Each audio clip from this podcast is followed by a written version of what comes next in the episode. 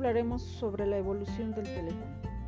En 1860, el inventor italiano Antonio Meucci crea el teletrófono que posteriormente fue llamado teléfono, el cual permite enviar señales acústicas a gran distancia.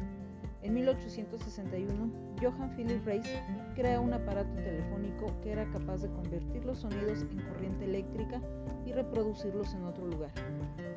En 1876, Alexander Graham Bell, inventor británico, fue el primero en patentar el teléfono y presentar su teléfono de caja al público en una prueba aproximadamente de 8 kilómetros.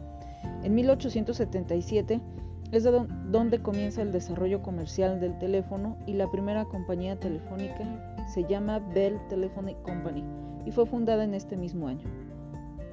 En 1900 se evidencia un crecimiento importante de acuerdo al número de teléfonos que ya tenían los habitantes. En 1920 aún la caja de madera estaba en la pared. En 1934 el teléfono cuenta con varios elementos necesarios y tiene una campanilla y se dice adiós a la caja de madera. En 1963 se crea un prototipo de teléfono que tiene pulsadores con tonos. En la década de los 70s y 80s, la central de teléfono se transforma en digitales y computarizados y aparecen infinidad de versiones de teléfonos inalámbricos. En el año 2000, los celulares son más pequeños con mayor alcance. Tienen cámara, radio, música y otras aplicaciones.